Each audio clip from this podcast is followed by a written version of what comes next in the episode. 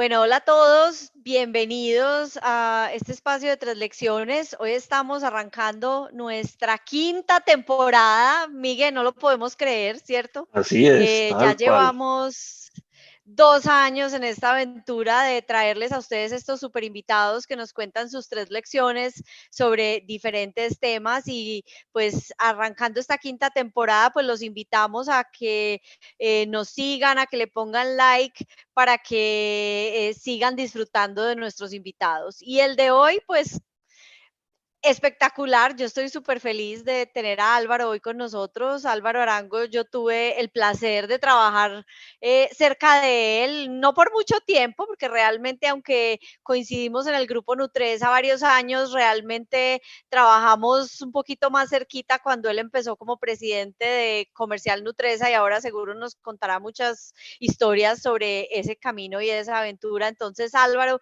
bienvenido a Tres Lecciones y mil gracias por estar aquí. Cristi, gracias a ti y a Miguel. Me encanta compartir esto y espero que sea de utilidad para quienes estén en este momento, quienes nos vean posteriormente, pero yo creo que parte de la obligación que tenemos eh, las personas que llegamos a cierta edad es como transmitir el conocimiento. Por eso eh, el tema me atrajo y por eso he aceptado la invitación de ustedes. En la medida que yo pueda compartir parte de ese conocimiento, eh, sería y que fuera de mucha utilidad, estaría muy feliz. Súper, y, seguro Álvaro Locerada, te cuento una anécdota que me pasó y les cuento a todos los que nos están viendo, me pasó hace un par de meses, estaba en un centro comercial y se me acercó una persona y me dijo, venga, cierto que usted es la de tres lecciones, y yo, ay, primero me sentí famosa, que fue muy, muy divertido, pero más que eso, lo que me encantó fue lo que me dijo después, y me dijo, mire, es que usted no se imagina lo que a mí me ha servido tres lecciones, yo no me lo pierdo y yo me siento como que estoy sentado en una sala de juntas con esos invitados y que me están dando eh, consejos para mi negocio. Entonces yo después de eso dije, ah, no, no, no, yo no puedo parar tres lecciones, tengo que seguir con esto. Perfecto. Entonces, Miguel, seguimos para adelante, ¿cierto? Con, con toda. Absolutamente. Así es. Muchísimas gracias, Álvaro, por aceptar esta invitación nuevamente. Bueno, entonces para arrancar, Álvaro, eh, como te contaba, la idea es que eh, lo primero que queremos es que nos cuentes un poquito sobre ti, sobre tu, trayectoria eh, y ya luego entramos en materia de las tres lecciones. Entonces, primero cuéntanos y preséntate para nuestra audiencia, porfa. Bueno, muchas gracias. Yo diría que he estado unos casi 40 años en el mercado de consumo masivo y digamos que hasta eh, la última etapa que ahorita les contaré que se inició hace cuatro años, eh, el, la especialidad en el tema de consumo masivo ha estado siempre en el tema de alimentos. Eh, de esos casi 40 años, 26 años que no fueron continuos, los pasé con Grupo Nutresa en distintos negocios. Eh, yo, yo inicié en eh, Noel como estudiante de práctica de la Universidad de AFIT, soy administrador de negocios. Eh, el primer semestre de práctica tuve la suerte y la fortuna de llegar a Noel, conocí a Noel, me encantó y para el, digamos, el último año, en esa época se hacían dos semestres de práctica, cuando yo regresé del segundo semestre de práctica, me acerqué al vicepresidente de mercado, le dije que yo quisiera que me tuviera en cuenta para cuando yo saliera de la universidad pudiera empezar a trabajar. Él me dijo, no hace falta, puedes empezar ya, ve a la universidad, organiza tu horario y aquí estarás y serás bienvenido. Eh, yo creo que esas oportunidades eh, hay que aprovecharlas todas. Y a mí me ha dado eh, la, la, oportunidad de poder estar ahí el solo hecho de que me dieran la posibilidad de estar participando en el comité de mercadeo de Noel, para mí ya eso era una ganancia infinita. Entonces, eh, empecé por allí Eh, Álvaro, perdón, un paréntesis ahí con eso que contaste, una pregunta, pues porque mucha de nuestra audiencia son estudiantes y dices, yo me acerqué al vicepresidente y le dije, yo quiero trabajar aquí. Tan importante también tener esa iniciativa. ¿Qué hubiera pasado si no hubieras preguntado? Ah, claro que sí, con seguridad que eh, no hubiera tenido la posibilidad de regresar una vez que estuviera en el último año, que fue el año en que ya me vinculé. Eh, cuando uno tiene como Cristi y Miguel eh, claridad de, de, de, a dónde está su norte, a dónde está su futuro, es más fácil y las cosas se facilitan. Y entender que eh, los semestres de práctica no son para cumplir un requisito de la universidad. Esa es como la puerta de entrada al mundo empresarial que a uno lo llena de muchos miedos, porque uno no sabe eh, si le van a preguntar a uno la derivada de no sé qué que vio en matemáticas 2 en la universidad y digamos que el tema eh, contrario a eso digamos que el hecho de empezar con humildad, entender que todo lo que le están dando es aprendizaje y aprovechar ese aprendizaje se vuelve muy importante. Y de ahí el tema de eh, empezar como a olfatear qué es lo que a uno le gustaría hacer, porque es que yo no creo que eh, las personas tengan mucha claridad una vez que salgan de la universidad en qué quieren trabajar. Pero cuando le y además claridad sobre qué es lo que no quieren hacer, que también es muy importante. De acuerdo, Miguel. Entonces, yo creo que hay que eh, entrar a ese mundo con total apertura al mundo laboral y empezar a, sentir qué es lo que uno quisiera hacer. Cuando ya yo sentí que el tema de mercadeo era un tema que me parecía, eh, digamos, rico para eh, orientar mi vida profesional fue cuando regresé del segundo semestre, le dije al vicepresidente de mercado que quería eh, trabajar allí y eh, de ahí se abrieron las puertas. Y eso, digamos que marcó mi desarrollo profesional. Ahí estuve 10 años.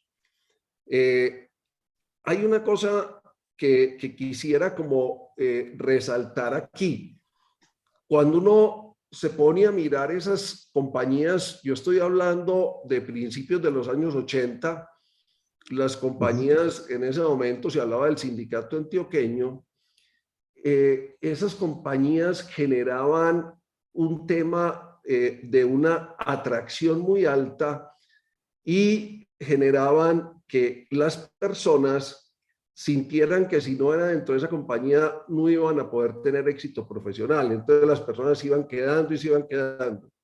Cuando hoy en las compañías celebran los quinquenios, en esa época de Noel, eso se celebraba cuando uno cumplía 15 años de estar trabajando allá. El primer quinquenio, o sea, como la primera era a los 15. Claro, a los 15 años, porque es que Mm. Eh, yo, y yo nunca llegué a los 15, yo me retiré a los 10, pero en, el, en los primeros 5 y en los segundos 5 no pasó nada, porque e, eran, eran, personas que llevaban 20, 25, 30, 35, 40 años trabajando ahí.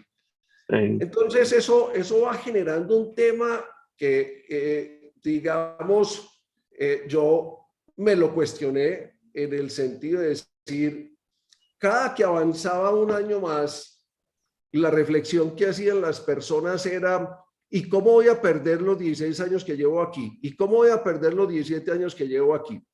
No, es el, el tema no es ese. El tema es tener claridad de lo que uno quiere profesionalmente y entender si la compañía le va a poder dar eso que usted necesita para su desarrollo profesional y para las metas que ha querido o no se lo va a dar. Y a mí ese campanazo me lo dieron. yo era, direct, en ese momento se llamaba director de grupo de productos, era director de, director de mercadeo de un grupo de marcas. Se retiró el vicepresidente de mercadeo y eh, vino la elección. La elección supuestamente la hacían entre dos personas que manejábamos las marcas. Y finalmente la elección no se hizo por ninguna de las dos, se hizo por una persona externa Entonces, la reflexión que yo me hice en ese momento eh, fue, yo voy a esperar otros 15 o 20 años a que se vuelva a retirar ese vicepresidente de mercado. No, olvídese, llevo 10 años, pero paso mi carta de renuncia, me voy y voy a buscar mi sueño. Tuve ¿Quién es el vicepresidente que te dio la oportunidad de, de eh, seguir en Noel? Sí, eh, Juan Fernando em, Gaviria. Eh, una persona excepcional. Yo, digamos que tuve la fortuna de, estar con eh, muy buenos jefes durante toda mi vida profesional. Entonces, en eso no, no tengo, digamos, sino agradecimientos con todas esas personas. de ahí, entonces, se me apareció una oportunidad inmensa en Alpina. Para esa época, digamos, uno tenía como dos referentes eh, de compañías que hacían buen mercadeo. Uno de los referentes en ese momento eh, no se llamaba familia, se llamaba Scott. Eh, sí. y, ese, y ese era un referente. Y el otro referente era Alpina y eran dos locales que habían entendido que eh, lo que antes todo se manejaba como un tema comercial, pero con énfasis en ventas, que había que, digamos, hacer eh, una separación entre el tema de ventas y el tema de mercadeo. Entonces, atraído por eso me fui, una campaña absolutamente espectacular, con unas marcas espectaculares, y allí tuve la fortuna, eso fue, eh, yo llegué en el año 1992 en el gobierno de César Gaviria, cuando se hablaba de la apertura económica. Y sí. Eh, esa, en esa época, digamos que, o, hasta esa época, había muy poquitas compañías que eh, tenían en su mira los mercados distintos a Colombia. Entonces, la tarea que me pusieron fue revisar la posibilidad de abrir una operación de Alpina en Venezuela y una operación de Alpina en Ecuador. Eh, cuando teníamos diseñada la operación de Alpina Venezuela, me invitaron a que fuera el primer gerente de Alpina en Venezuela. Yo no lo dudé en un minuto, eh, tomé esa eh, opción. en ese momento el país era maravilloso, eh, el reto de empezar de cero y de construir una marca que nadie conocía. Eh, eh, uno se va, digamos, o uno no valora cuando está, digamos, en su país de origen y entiende lo que significan las marcas para los consumidores, sino hasta cuando se va y las marcas, cuando uno dice, estoy trabajando con Alpine y le preguntan, ¿y eso qué es? ¿Y eso qué es? Total. Yo recuerdo que como anécdota, nosotros arrancamos con Arequipe Alpina y el segundo producto era Bonjour. El reto que tenía eh, para poder llevar Bonjour era que logramos desarrollar una logística de poner a Bonjour en 72 horas en Venezuela para que las vidas útiles de ese producto, que eran 30 eh, días, eh, tuvieran la posibilidad de estar. No puede ser. Yo, yo, yo iba a preguntar que si habían abierto planta en Venezuela, porque pues los productos alpinas son todos refrigerados, lácteos, es decir, uno montar una operación de ese tipo de productos sin tener fabricación local, pues implica un reto supremamente exigente en lo logístico, eh, además pues del reto de marcas y, y normal pues de mercadeo. Sí, eh, Miguel, eh, eh, a ver, con el Arequipe no teníamos problema porque el Arequipe era un producto que duraba por ahí unos 60 días. Pero no necesita refrigeración. Cuando nos fuimos con el tema de, de, Bonjour, el tema era exigente, logramos armar una logística, como les digo, que nos ponía en 72 horas el producto allá. Lo que pasa es que como estábamos iniciando, digamos que, y no teníamos con mucha precisión definida cuál era, eh, digamos, la estimación de la demanda, eh, pues había productos que llegaban a tener cuatro y cinco días para su fecha de expiración y yo en Venezuela era Álvaro Arango y una secretaria. Y nos parábamos eh, en la avenida eh, que está enfrente del Hotel Tamanaco, ahí eso se llama Las Mercedes, y en esa esquina había un semáforo y con una, eh, digamos, neverita, a todo el que paraba en el semáforo le regalábamos un bonjour para que lo probara. Pues allá había que hacer todo. Eh, eso fue una experiencia bonita. Eh, repito, ahí, digamos, empezó una operación, la primera operación internacional de Alpina. Eh, el segundo paso que dimos fue comprar una fábrica local que fabricaba Yoplay en Venezuela Álvaro, perdón, perdón, antes de que, de que sigas con la historia que me quedé pensando en la parada del semáforo de la muestra de Bonjour, eh, de nuevo también a nuestra audiencia, pues muchos son emprendedores y los estudiantes todos quieren emprender. Y ahí ve uno un ejemplo claramente cómo uno puede igual ser un emprendedor en cierta manera en una gran empresa. Claro, así, así es. Es que, es que eh, cuando tú estás abriendo un mercado, de, eh, digamos, de esos y no tienes eh, una gran estructura como sería una multinacional, a ti te toca hacer de todo. De todo. O sea, yo, eh, para que no se me venciera, pues hacía lo que les acabo de contar. Pero igual tenía la relación con el distribuidor y con la fuerza de ventas del distribuidor. Hacía mis reportes. Eh, era, era alto. Recuerdo que en ese momento todavía existía Caribú y Caribú me prestó una oficina en las Mercedes y ahí digamos que empezó tal cual como tú lo dices, Cristi, con un emprendimiento en otro país, eh, con una cultura que era, eh, aunque hoy nos parezca que es cercana, era bastante distinta en la medida en que eh, esa población era una población eh, donde se juntaban unos inmigrantes eh, portugueses, españoles e italianos que por allá eh, en, la dictadura última que tuvo Venezuela importaron, digamos, o facilitaron la migración de esas personas para producir en el campo. Entonces, esa mezcla de culturas no era tan parecida a lo que nosotros eh, éramos como cultura. Eh, entonces, digamos que allí empezó eh, el tema de poder aprovechar cada oportunidad que se presentaba. Y yo por eso digo, uno tiene que identificar el momento que está viviendo profesionalmente y saber a qué apostar.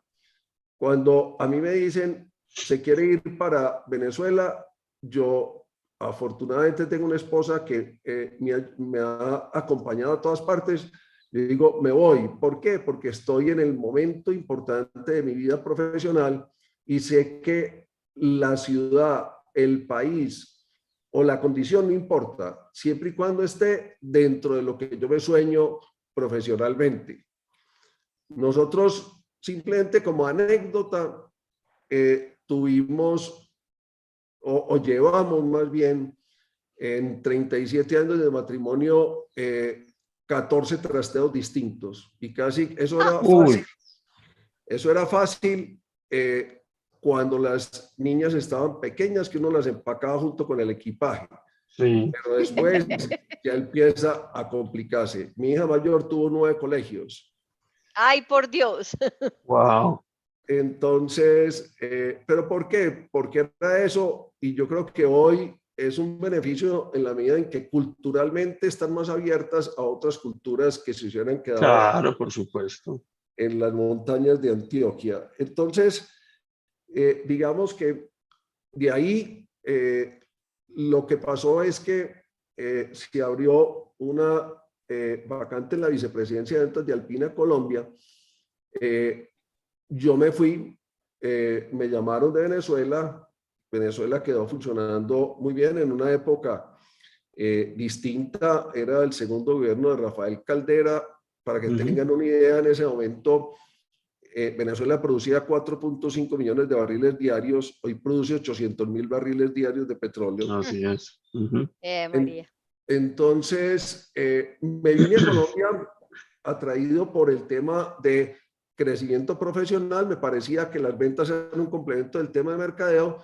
Llegué a la vicepresidencia de ventas de Alpina Colombia y allí me metí eh, a fondo a entender todos los modelos de distribución.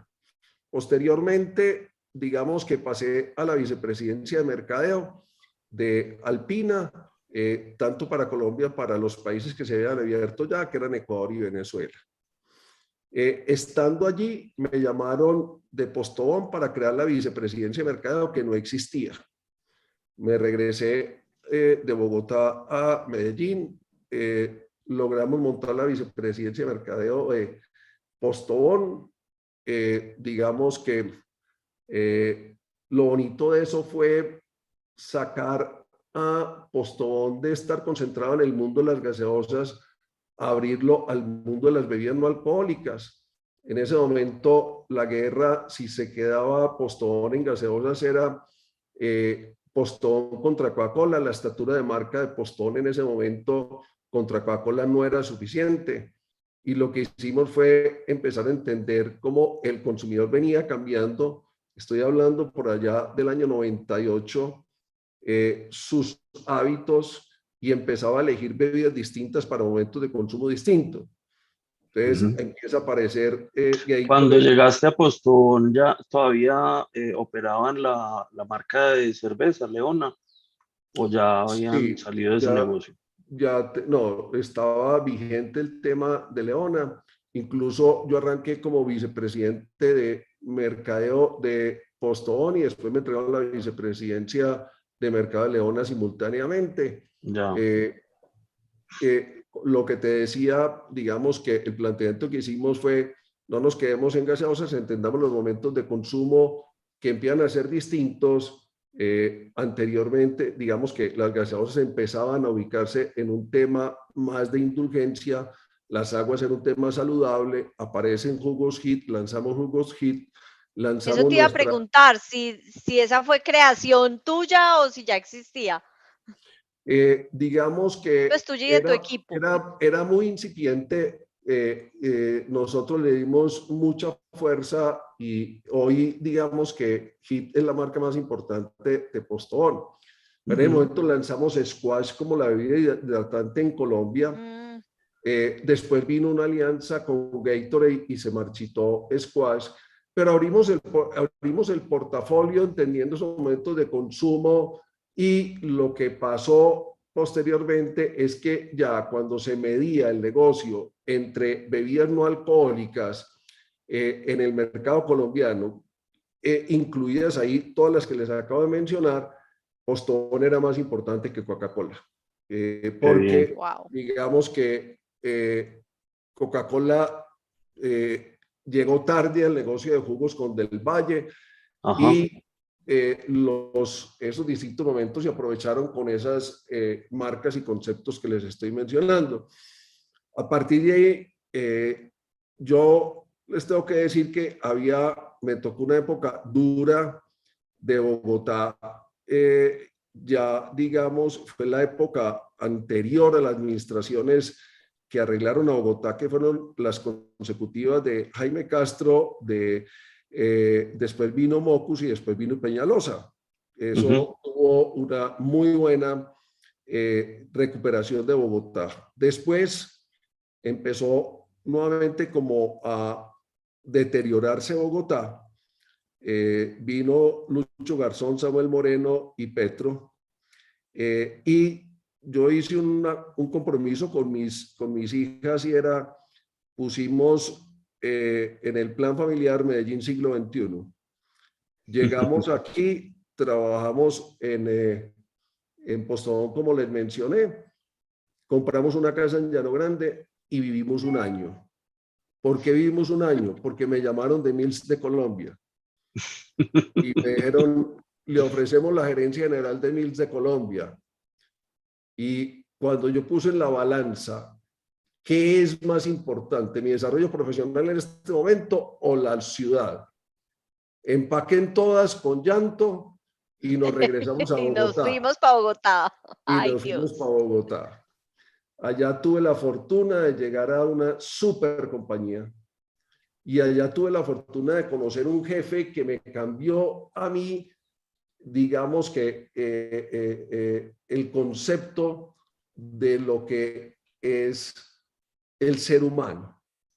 Una persona absolutamente preocupada del ser humano y muy estudiosa y muy comprometida con el tema. A mí me encantó y empezamos a hacer un proceso eh, de entender la gente que trabaja con nosotros. Y la entendimos bajo dos situaciones. Primero, eh, eh, si esas personas tenían un claro sentido de la vida. Y segundo, si esas personas tenían proyecto de vida. Y cuando digo personas, yo no estoy hablando aquí de ningún rango, de todas o sea, las personas de la planta, las personas, todas, el 100% de los trabajadores de Vilce. Empezamos a trabajar en un taller que se llamaba Emergencia del Sentido. Y Emergencia del Sentido era que nos llevábamos para un sitio por fuera de la compañía. Estábamos tres días internos, mezclábamos la gente, yo recuerdo haber dormido en una pieza de cuatro personas, de las cuales tres personas eran de la planta. A esas personas no se les olvida que dormían con el gerente general en el mismo cuarto. Claro. Eh, era un tema muy interesante porque se acabaron las jerarquías y digamos que eh, a las personas para entender si tenían sentido de vida. ¿para qué estoy yo aquí? O sea, ¿cuál es, cuál es, qué es lo que yo quiero hacer? Yo quiero servir, yo quiero tener una familia, yo quiero, empezamos a cuestionarlos a través de una metodología y las personas empezaban a entender que el libreto que les habían construido durante toda su vida era un libreto ajeno a ellos y que ellos tenían que construir su propio libreto para poder entender qué querían hacer en su vida. Entonces era un tema de choque fuerte, pero muy interesante. Y después nos metimos en el tema de proyecto de vida de las personas. Hicimos una cartilla donde les ayudamos a hacer su proyecto de vida. ¿Cuál es el efecto, digamos, final cuando uno conjuga sentido y proyecto de vida? Cuando uno está hablando de sentido de vida, realmente lo que estás construyendo la felicidad de uno. Y cuando uno habla de proyecto de vida, es cuando está construyendo el éxito de uno. Son dos cosas muy distintas. El que tiene sentido de vida normalmente es exitoso profesionalmente, pero el que es exitoso profesionalmente no necesariamente, es feliz. Y conozco muchas personas con nombres y apellidos que no voy a mencionar aquí, que han sido súper exitosos, pero que tienen una vida horrible, o sea, que no disfrutan su vida. Entonces, poder entender cómo conjugar sentido de vida y proyecto de vida y cómo llevarlos a todos a que construyeran, a que se cuestionaran el, su sentido de vida incluso dijeran si lo que estaban haciendo hoy en la compañía era lo que deberían seguir haciendo o no. Álvaro. Y, decirle en ese momento, venga, usted aquí no va a encontrar el espacio para hacer lo que dice su sentido de vida. Sí, Miguel. Es que ayer me pasó una cosa muy particular.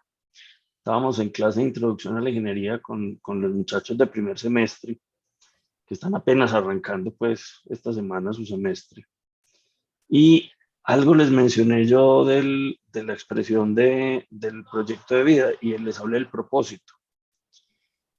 Y entonces fue muy particular porque cuando hice el comentario, pues como de la importancia de uno encontrar eh, su propósito, hubo como un murmullo entre ellos, como quien dice, uy, como, a ver, yo, yo, yo no sé si yo tengo todavía el propósito claro.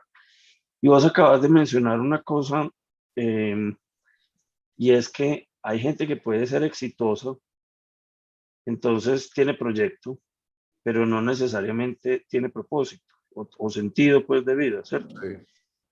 Entonces, em, pues yo ayer les decía a los muchachos, no se afanen, porque es que uno no tiene que tener resuelto cuál es el proyecto de su vida desde, pues, desde que está estudiando o ni siquiera recién egresado o ni siquiera unos años después. Es decir, el momento en el cual uno encuentra ese propósito o encuentra ese sentido de, vida, eh, se da en distintos momentos para cada persona, ¿cierto? Y, puede que se, y puede que se aclare primero la ruta del proyecto y después la ruta del sentido. Eh, y en algunos casos, pues hay quienes encuentran primero la ruta del sentido y hacen su proyecto alrededor del sentido.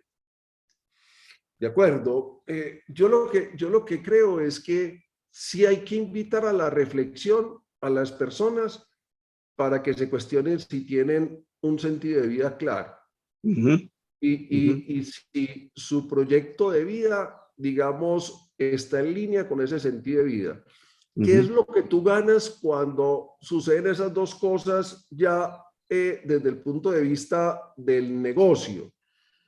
Lo que tú ganas es que a esa persona que tiene claro esos dos temas y tiene claro su proyecto de vida donde va a buscar el éxito, tú no le tienes que decir qué hacer él hace porque él sabe que está construyendo su proyecto de vida. Entonces, eh, si hay esa claridad, las personas van a buscar cómo llegar a ese proyecto de vida y saben que la empresa les está brindando el espacio para hacerlo.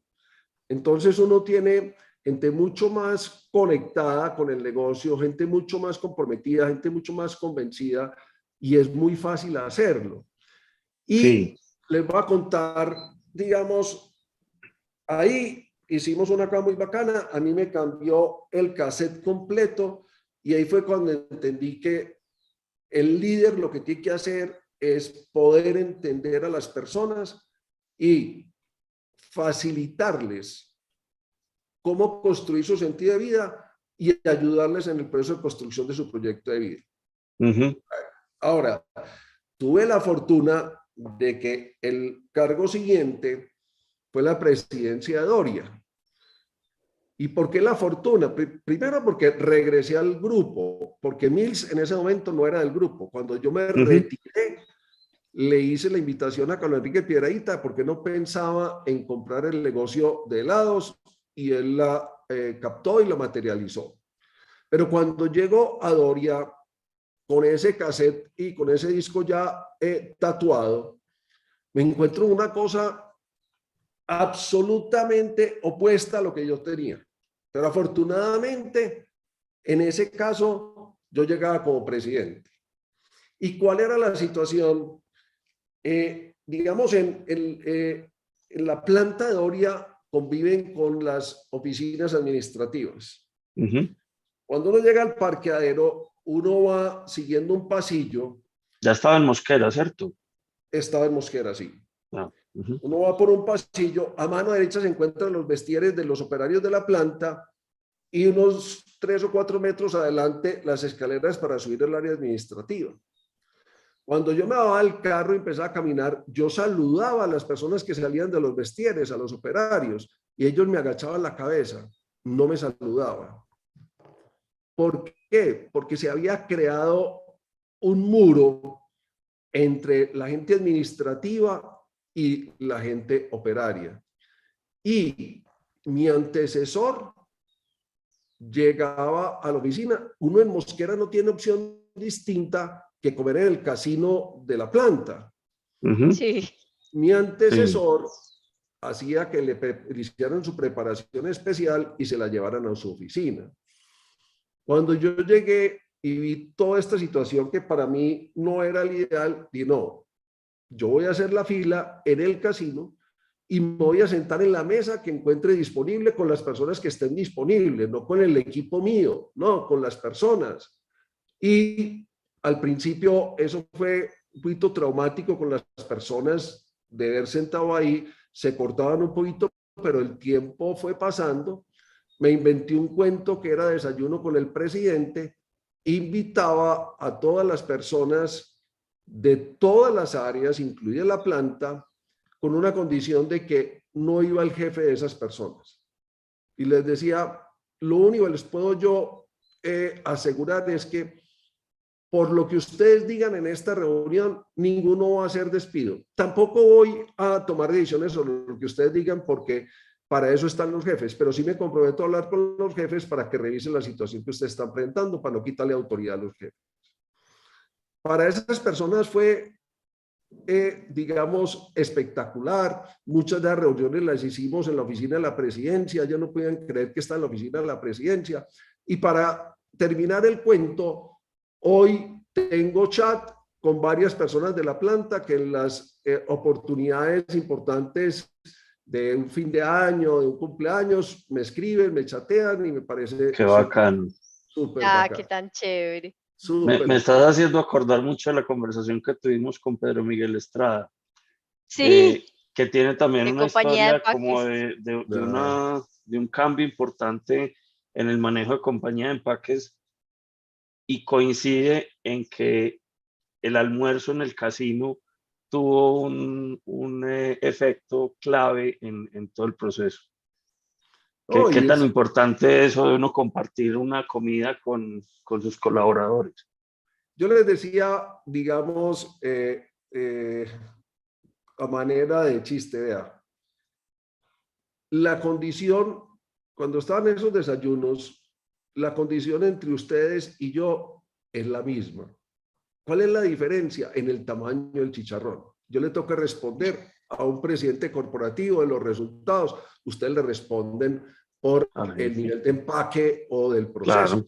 Pero esa es la única diferencia. Al final, pues todos somos iguales y, todos tenemos sueños, todos tenemos eh, familia. Entonces, empezar a, poder entender eso, eh, eso ayuda a poder garantizar varias cosas y eh, voy a terminar aquí el tema Doria.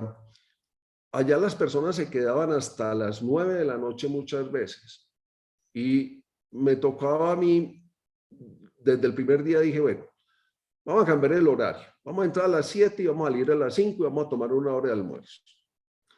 Pero ¿qué es lo que pasa? Si la gente no ve que el presidente está saliendo a las cinco, la gente no sale a las 5. Sobre todo la gente, de, la gente de oficina, la gente de queda. Entonces puse un bus que salía a las 5 y cuarto de la tarde. Y en Mosquera no hay opción. Entonces, el que no estaba montado a las 5 y cuarto se quedaba allá, le tocaba pagar taxi hasta Suacha.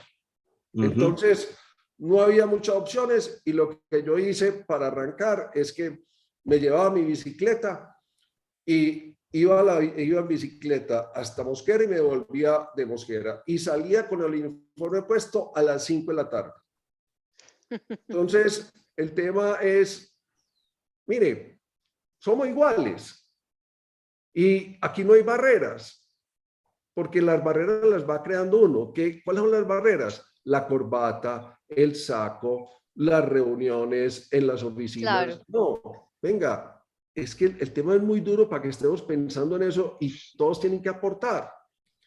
Y ahí, entonces, eh, se me encomendó un proyecto siendo presidente de Doria de montar una compañía comercializadora para eh, los portafolios secos del grupo, donde están los portafolios de chocolates de Colcafé, de Doria, los productos que necesitan refrigeración del grupo cárnico, eh, Noel, y empezamos a construir lo que hoy se llama Comercial Nutresa, una compañía comercializadora de esos portafolios que este año debe vender un poco más de 3 billones de pesos.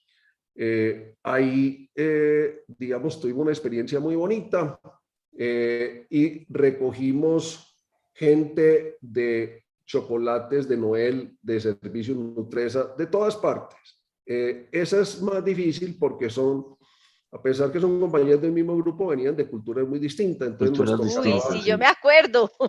Sí, sí, sí. Cosas tan sencillas como estas. Un vendedor que toda la vida soñó con trabajar en Nacional de Chocolates porque ese era el referente del mercado.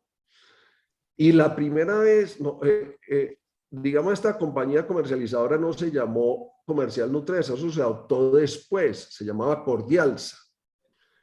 Claro, y es que el grupo en ese momento no se llamaba Nutresa, el grupo en ese momento se llamaba Grupo Nacional de Chocolates. Claro, entonces a mí se me acercó un vendedor y me dijo, venga, usted sabe qué le voy a contestar yo a mi esposa y a mis hijos cuando me pregunten, eh, oiga, ¿y por qué ya no trabajo en Nacional de Chocolates sino que trabajo en Cordials? ¿A usted lo sacaron de Nacional de Chocolate y lo llevaron a un distribuidor o qué?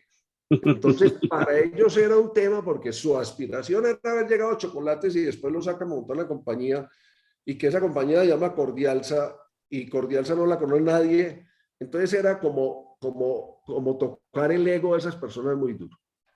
Ahí logramos hacer un trabajo, nos costó mucho culturalmente el tema, pero yo creo que eh, al final, después de cinco años, logramos generar nuestra propia cultura. Eh, entonces, entre todo esto que les estoy contando, yo quiero destacar el tema de, a mí no me importaban los movimientos. Eh, yo estaba en una época, eh, todo esto sucedía cuando yo tenía entre 32 y cuando tenía hasta el año 2010, estamos hablando 40, 50 años.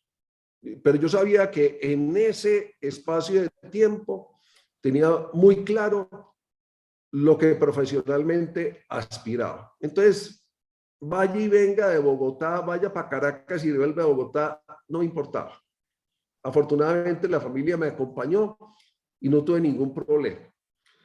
Eh, y digamos que la invitación que yo hago es a tener una mente muy abierta a poder entender qué es lo que uno quiere y a poder identificar esas oportunidades. Yo nunca pedí que me mandaran para alguna parte. A mí me llamaron y me dijeron, ¿se quiere ir para Caracas? Yo me voy para Caracas. ¿Se quiere ir a Bogotá? Me voy para Bogotá. ¿Se quiere volver a Medellín? Vuelvo a Medellín. Entonces, a mí nunca me preguntaron, pero cuando me las propusieron, yo dije, hágale, porque es que eso va en línea con lo que yo me he soñado. Y digamos... Una, pregunta, una pregunta que me surge ahí. En todas estas, ¿te hicieron alguna vez alguna invitación a la cual dijiste no? Sí. Ah, pero perdón, no en las compañías donde estaba. Por fuera, los headhunter hicieron eh, eh, llamados. ¿Y por qué no? ¿Y por qué dije que no? Porque es que lo que, lo que estaba haciendo eh, y, lo, y cómo venía sucediendo mi vida eh, estaba en línea con lo que yo había pensado. Y cuando yo regresé a Grupo Nutresa, yo regresé eh, como presidente de Doria, pero rápidamente pasé a eh, la creación y la conformación de Comercial Nutresa y enseguida me dieron al tiempo que estaba con Comercial Nutresa la vicepresidencia de ventas y nutrición y después me dieron la vicepresidencia de mercadeo. O sea, yo tenía la responsabilidad por Comercial Nutresa, por la receta, por Venta, por la orientación y el direccionamiento a todos los gerentes de mercado del grupo Nutresa, de todas las compañías y la orientación a todos los gerentes de ventas del grupo Nutresa. Eso, eh, digamos que me ocupaba y, no, no me permitía como estar pensando en otras cosas y cuando me llamaban decía, no, estoy ocupado y estoy feliz con lo que estoy haciendo. Porque esa es la otra cosa. La otra cosa es que si uno está disfrutando lo que está haciendo, pues yo creo que esas campanas eh, es fácil eh, dejarlas a un lado y no dejarse engolosinar con otras cosas eh, allí. Entonces, siempre tuve temas retadores. La mayoría de las veces fueron cosas que me tocó crear y eso eh, para mí era demasiado importante. Eh, y ya les voy a hablar de la última etapa. La última etapa de, de, mi vida, pues ustedes podrán imaginar, a Cristian le tocó vivir un pedacito de eso. Sí. había, yo no tenía un jefe, yo tenía siete jefes, porque era el presidente del grupo Nutresa, pero le rendía cuentas al presidente de cada una de las compañías porque yo era el que le vendía sus portafolios y le hacía la primera línea del PIG. Y todos pensaban que ellos lo pudieran hacer mejor que Comercial Nutres y más barato. Claro. Entonces, el tema era cómo demostrarles que tener una compañía que tuviera toda la masa crítica junta iba a ser más de lo que iban a hacer las compañías individualmente. Y en esa estuve desde el primero de marzo del año 2010 hasta el 7 de diciembre del año 2017, rindiéndole cuentas a estas personas. Entonces, cuando eh, por alguna, digamos, ahí sí, eh, una situación de salud compleja, eh, mm, tuve una reflexión muy grande sobre el tema, como yo les di a ustedes, el título del camino de la vida. Y la reflexión es, yo quiero seguir así. Yo quiero eh, seguir como en esta carrera, porque es que a uno, cuando uno no tiene claro el sentido de vida, uno lo libretean desde la casa. Total. Y cuando lo libretean a uno desde la casa, le dicen, vea, usted tiene que estudiar el bachillerato, ser muy bueno, ojalá que se vaya a una buena universidad y ojalá que estudie en, en esa época o medicina o derecho o ingeniería. No había ninguna otra tres. Y después de eso, a usted le decían, consigue un buen trabajo y ojalá sea gerente. Y entonces... Y cuide el trabajo hasta que se jubile. Exactamente. Entonces uno iba como libreteadito. Entonces, cuando a vos la vida te da de pronto unos remesones, vos decís, vení, ese es el libreto que yo quiero seguir. Y yo dije, no, ese no es el libreto que yo quiero seguir.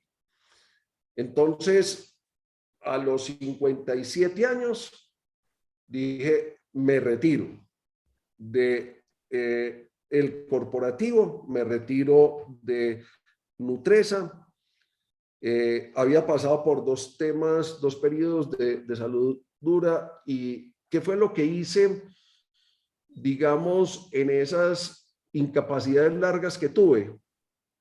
Me puse a pensar en qué era lo que yo debería hacer y qué era lo que a mí me gustaría hacer una vez que me retirara del corporativo. Retirarse de los corporativos no era fácil, porque los corporativos en la medida que creces, tienen un montón de, digamos, yo no sé si distractores o beneficios, no sé cómo calificarlos, pero yo podía, y esto no me lo tomen a mal, yo podía decirle a mi secretaria, vea, voy el miércoles para Villavicencio, resérveme el avión de la compañía.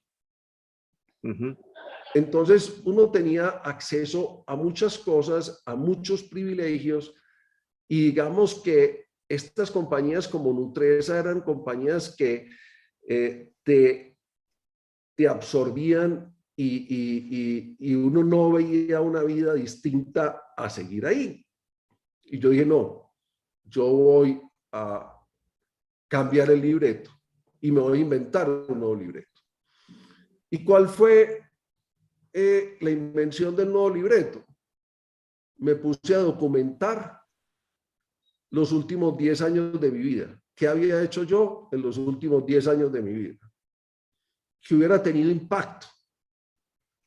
Entonces, me puse a hacer una recopilación y logré armar unos documentos que reflejaban lo que yo había hecho en los últimos 10 años principalmente.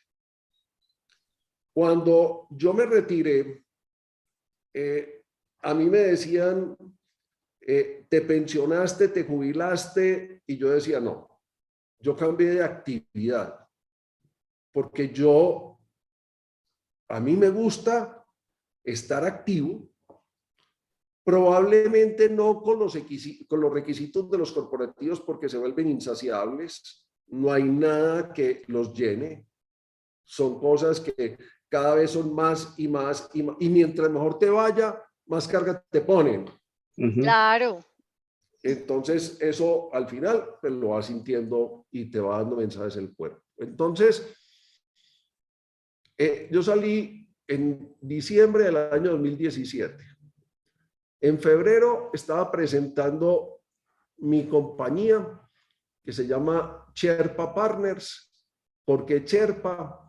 Eh, yo estudié mucho el tema de las expediciones al Everest eh, y había una figura eh, que contrataban los expedicionarios al Everest, que eran los Cherpas. Y los Cherpas eran los que le cargaban la comida, les ponían las escaleras, les decía cuándo la montaña les iba a dar permiso para poder escalar y los llevaba hasta la cima. Pero en ninguna foto de la cima tú vas a ver a un Cherpa. Todas tomadas por ellos. Pero, ojo, si no hubiera sido por los Sherpa, no hubieran llegado allá. Claro. No llega ninguno. Por eso digo, ponen al Sherpa a tomarle la foto al alpinista. Entonces, dije, eso es lo que, ese es el propósito de esta compañía, facilitarles a esas compañías alcanzar su mega y estar detrás. Entonces, esa fue la inspiración. En esa compañía eh, invité a mi hija, le dije, ¿usted quiere estar aquí? Porque también sentía que era chévere como dejar el legado en alguien. Entonces, con ella llevo trabajando, este año cumplimos cinco años, eh, felices, eh, estamos dedicados. ¿Y es administradora o pues estudió algo como en el mismo campo? ella, ella fue administradora, se enfocó al principio por el tema del turismo. Cuando yo la invité, se metió en este cuento y la he estado formando. Eh, y eh, hoy estamos muy contentos. Hoy nosotros eh, hemos pasado por... la compañía se dedica a la gestión de marcas, gestiones de redes comerciales, modelos de go-to-market y gestión del punto de venta. Eh, hemos tenido la fortuna de tener a compañías ahí desde el primer día Postobón. Eh, pasaron por allí también Alpina, que terminamos el año pasado de eh, rediseñar todo su modelo comercial. con familia trabajamos en un proyecto de droguerías. hemos tenido, este año tenemos, nos salimos del, de, y esto ha sido lo rico porque nos salimos del sector puramente alimentos. Hoy el cliente más importante que estamos trabajando es con concreto. Eh, llegamos a con concreto porque hicimos un trabajo con Pactia, que era la inmobiliaria, las cuales son socios Argos con concreto y protección. Eh, ahí eh, hemos hecho trabajos para una compañía que se llama Carrocerías Panamericana, que fabrican carrocerías de, de, furgones. Eh, hemos hecho trabajo para fundaciones eh, y yo diría que ahí ah, hoy estamos trabajando con Super de Alimento, una compañía de Manizales muy, mm, muy chévere, ay, tan bonita. Espectacular. Imagínate que ya es líder en el negocio de confitería en Colombia por encima wow. de Por encima de Colombina, no lo puedo creer. No puede ser. Wow. Super tiene el 34% ah. del share de mercado y Colombina tiene el 32%. Vea. Wow. Y vende más Trululú que Bombombún.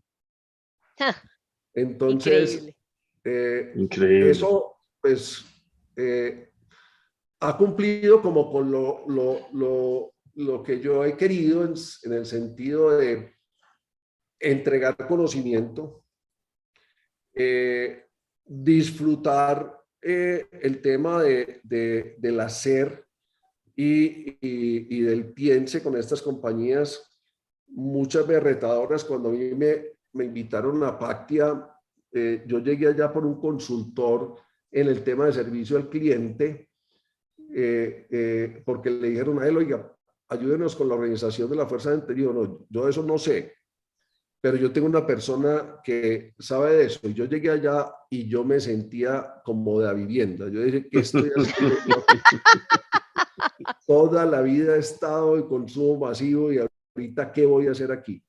Y mentiras, que ha sido bien interesante porque los principios son los mismos. Los mismos. Allá hicimos, allá hicimos un modelo de go-to-market muy interesante y tienen incluso eh, más eh, satisfacciones que las mismas compañías porque esas compañías no han estado expuestas a los modelos que han estado expuestos las, compañías de consumo masivo, se consiguen más fácil los resultados y son muy agradecidas. Entonces, eh, el tema eh, nos ha ido muy bien, estamos muy contentos eh, y digamos, en este momento tengo una gratitud infinita por el grupo Nutresa, respeto absoluto de sus personas, allá crecí, allá me desarrollé, allá me formé, entregué todo, pero también entendí que había eh, que tener un momento de parar, no esperar a que llegara la jubilación para que me dijeran haga los papeles, sino parar en el momento y decir, este libreto ya no va, sigue este libreto de aquí para acá. Eh, y la verdad, hoy me siento eh, muy contento de, ese paso y, y haber estado... Álvaro, tan, tan chévere ese momento de esa decisión y como, como la introspección, porque tú mismo lo decías, lo que estas compañías, obviamente aunque te absorben mucho, también te entregan mucho y obviamente está el ego, el, eh, todo lo que viene acompañado de, de esas posiciones. Y pues tener la valentía de decir, venga, es que no solamente, pues obviamente tú tuviste tus temas de salud, pero estoy segura que hubo mucho más detrás de la decisión que simplemente el tema de salud, eh, para tener la valentía de decir, listo, estoy listo para otro capítulo. Sí, eh, eh, mira, Cristi, hay un tema y es que yo creo que lo peor que tienen estas compañías son los apegos apegos a qué? A que cuando uno llega a esas posiciones a uno le hacen todo. Pues uno, uno, da un direccionamiento, pero uno tiene quien le haga el PowerPoint, uno tiene que, que, le haga el Excel, uno tiene que le haga las vueltas de banco, uno tiene un montón de cosas. Y cuando tú dices, sabes que yo no he extrañado nada de eso, nada. Y sabes qué es lo que creo que ha sido más importante, en todas partes donde he tocado la puerta me han abierto la puerta. ¿Por qué? Qué bien. Porque uno, en la medida que va subiendo, tiene que dejar amigos para cuando vaya bajando. Total. Porque, porque es que si no, el tema es que esas puertas no se abren.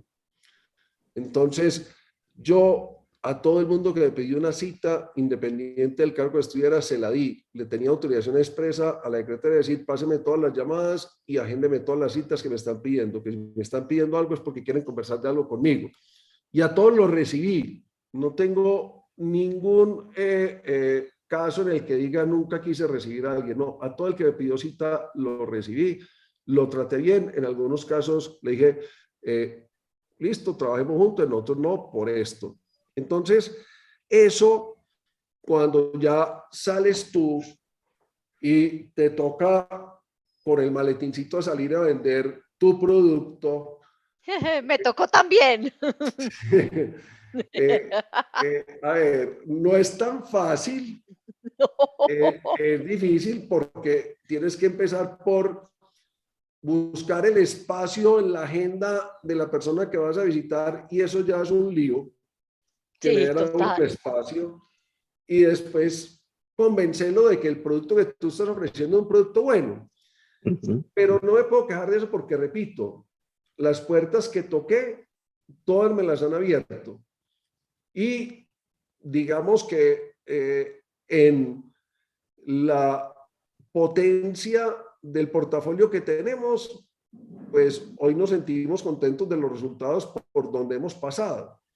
Eh, pero para mí no fue, digamos, crítico eh, eh, el dejar de tener un conductor, salir y coger mi carro, eh, coger un taxi, ya no clasifiqué ni para oro, ni para platino, ni para nada en los aeropuertos, porque es que anteriormente entraba a todas las salas VIP y ahora es vuelo por Viva Colombia, me encanta y tomo la tarifa más barata que pueda tomar y eso para mí no es ningún problema. Ningún problema. Ningún problema. Entonces, eh, eh, hay que poder entender que eso no es de uno, lo que le brinda uno el corporativo, y que también tiene, digamos, sus retos chéveres de ser capaz de hacer las cosas, digamos, más chiquitas, pues desde armar una presentación de PowerPoint, de poder entender el Excel y, hacerlo, pues eso también al final te da satisfacciones y te digo, tuve la claridad, primero, de que si yo montaba una compañía, esa compañía era para vender conocimiento. Porque yo estaba en un momento de la vida en que no podía arriesgar ni un peso de mi patrimonio, porque me tenía que alcanzar para el resto de la vida. Hemos, incluso antes de la pandemia, mi hija y yo hemos trabajado desde las casas y nos hemos recorrido todos los cafés las citas eran o en las oficinas de los clientes, o en Starbucks de Milla de Oro, o en Juan Valdés, o en cualquiera de ellas. Entonces, llegó la pandemia, a nadie tuvimos que echar porque no teníamos a nadie. Claro. Entonces, eh, lo hicimos de la manera más simple posible y hoy yo digo que bueno, pues, que, que, que el modelito ha venido funcionando. Esa es la historia que yo tenía para contarles hoy. Súper chévere, Álvaro. Y, tú me habías dado como unos titulares que resumían esa, ese camino de la vida. ¿Qué tal si, cerramos antes de las preguntas con esos tres titulares que yo creo que resumen súper chévere eh, esta historia que nos contaste? Sí, lo primero es que eh, tienes que creer en la gente eh, y quien realmente ayuda a conseguir los logros es con la gente. Hay que tratarla muy bien y hay que ser consecuente en ese trato. Entonces, eh, eh, yo creo que es el recurso más valioso que tienen las organizaciones y estos tiempos difíciles lo, lo demuestran. hoy hay una competencia por el talento profunda y la competencia no es por el salario. Ojo, la competencia incluye muchas otras cosas más que el salario si las personas se sienten productivas, si las personas sienten que le entregan un proyecto importante, si las personas sienten que hay un equilibrio entre vida laboral y vida eh, eh, profesional o, laboral, eh, esas personas valoran hoy mucho eso. Entonces, primero es entienda a la gente, apóyelos, ayúdelos en el tema de sentido y proyecto de vida. Lo segundo, ¿qué importa que se tenga que eh, eh, hacer 14 trasteos y tener su hija en nueve colegios. Aprovechelos y, entienda que cuál es su momento profesional y hacia dónde quiere ir. Las ciudades o las localidades no son las que terminan tomando la decisión a favor de moverse o no moverse. Aproveche todas las oportunidades que le brinde eh, el sistema y finalmente decida el día que usted se levante y diga, no quiero ir a trabajar, ese día presente la carta de renuncia, por cualquier razón, independiente de donde esté y de cuántos años lleve. Ese es el camino de la vida, eh, Cristi, en, lo que he vivido, en lo que he vivido yo personalmente. No, me encanta. Miguel, tú ibas a preguntar o a decir algo. No, iba precisamente a hacer el mismo comentario, que, que cerráramos con, con, los tres titulares.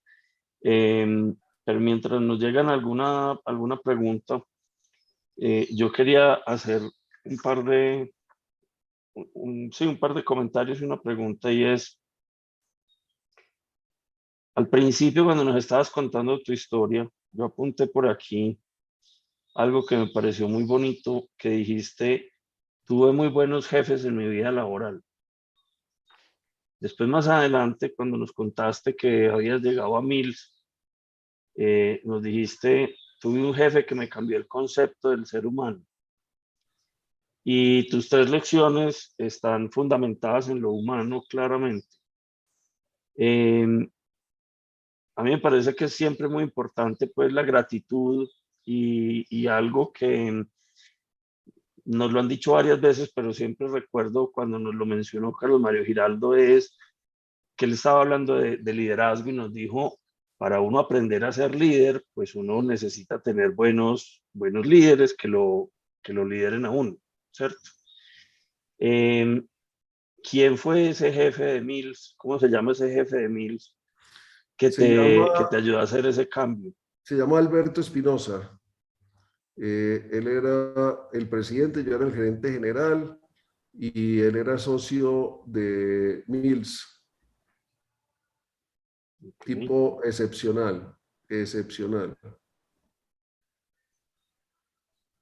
¿Y, ¿Y, vos cómo sentís que ese, que ese cambio, digamos, ha trascendido en lo que vino después en las otras compañías donde estuviste? Pues nos narraste obviamente el caso de, de Doria, el impacto pues o el, el, trabajo que lograste hacer con todo ese equipo de, de la planta.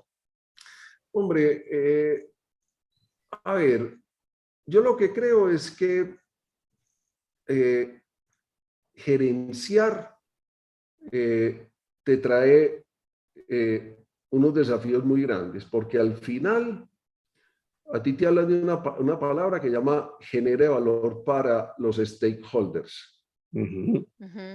Entonces, uno normalmente se concentra en un tema de ventas y rentabilidad, pero si le olvida el resto. Si uno entendiera mejor lo que significa gerenciar, entendería que lo que primero tienes que hacer es entender a tu gente y una vez que tú entiendas a tu gente, poder utilizar de la mejor manera posible el potencial y sacar ese potencial que tiene cada uno, pero tratándolos muy bien, siendo muy consecuente. Si tú hablas de equilibrio en vida laboral y vida, profesión, y vida personal, hazlo hazlo. Mira, te voy a contar una cuita chiquita. Cuando les conté que cambiamos el horario en, eh, en Doria y pasamos de 7 a 5, cuando la gente salía a las 9 de la noche, a mí se me acercaron unas personas de contabilidad y me decían, vean, nosotros tenemos que entregar los cierres a Nacional de Chocolates el 6 de cada mes. Si nosotros no entregamos eso, hay hecatombe. Entonces, si el cierre coincide con que antes de esos seis días es un viernes, es un sábado, es un domingo, tenemos que trabajar. Y no podemos dejar de trabajar hasta la hora que sea. Yo le dije, mire, yo no voy a cambiar eso ya, pero sí vamos a hacer una cosa. yo no puedo decirles en este momento que se monten en el bus de las 5, porque no hemos generado las condiciones para que eso se dé, pero vamos a trabajar en generar las condiciones para que eso se dé. Lo primero es que con los jefes, si el cierre era, digamos, en los últimos días del mes y los primeros, yo les decía, en la semana siguiente del cierre, y si eso coincide con un puente, dele un día más a esa persona. Ella se va a quedar aquí porque tiene que cumplir mientras organizamos los procesos.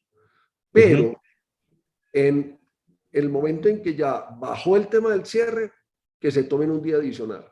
Compense. y, que, y, que ellos, y que ellos lo definan. Mientras revisamos los procesos, ¿y sabes cuál era el rollo? El rollo era que las áreas, los últimos cuatro o cinco días pasaban todas las facturas que tenían acumuladas. Claro. Entonces, claro, era imposible en esos días evacuar esa cantidad. Hay un cuello botella nos inventamos una cosa, y es que cuando llegaban a portería, las facturas las registramos y las montábamos en el sistema de la intranet que teníamos en ese momento. Y sabíamos qué facturas se habían llegado a qué personas y publicábamos los atrasados en las facturas. Nadie quería estar en la lista negra. Claro. Y resolvimos el problema. Y pudieron seguir saliendo a las 5 de la tarde. Buenísimo. Tu, respuesta me dice, es que estoy estudiando precisamente unas cosas para, para, una actividad este fin de semana que viene, eh, basadas en el, en el estilo de liderazgo de Nelson Mandela. Y hoy leí una cosa que muy, muy conectada con lo que acabas de decir, cuando hablan eh, de cómo el señor Mandela pues era un líder que era capaz de liderar desde atrás. Me encantó esa definición tuya de la gerencia de, de, la responsabilidad que tiene el gerente de encontrar como las potencialidades de su equipo eh, y, y, permitirles pues que lo desarrollen.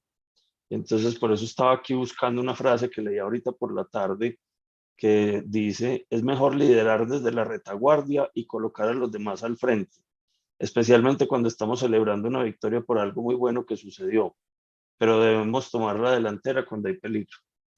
Sí. Total, total. Buenísimo. Por aquí nos llegó una pregunta y un comentario, Álvaro, de Oscar Contreras y dice, muchas gracias y mucha sabiduría junta en un ser humano. El señor Álvaro dicta conferencias de desarrollo personal y o motivación personal en algún medio. No, no lo, no, no lo Vea Otra, otra oportunidad de negocio. no, no lo hago, eh, Cristi. La verdad es que eh, eh, cuando uno está en este momento, digamos que también tiene que ser muy consciente de manejar los tiempos y poder tener un cierto espacio para, para uno. Entonces, ya con unas actividades en juntas directivas y con lo que tengo en mi compañía, no lo hago porque además tengo una nieta y espero la segunda y eso necesita... Ah, qué bueno. Qué bien. Súper. Qué chévere. Bueno, Miguel, Ese es otro ejemplo del camino de la vida, ¿no? Sí. Total. No, no tenemos más preguntas, Cristi. Bueno, me encantó poder estar con ustedes. Un millón de gracias y qué rico verte, Cristina, y conocerte, Miguel, que ya... Muchísimas gracias, Álvaro. Bueno. Álvaro, mil gracias, mil gracias de nuevo por haber aceptado nuestra invitación y a todos mil gracias por haberse conectado, por conectarse hacia adelante eh, a esta charla que estuvo súper chévere. Mil gracias y nos vemos la próxima. Recuerden suscribirse a nuestros canales, ah, pueden ver en diferido el video de, este, de esta conversación y pueden escuchar también el podcast que está disponible en todas las plataformas de audio. Muchísimas gracias y nos estaremos viendo próximamente. gracias. Gracias, gracias. chao.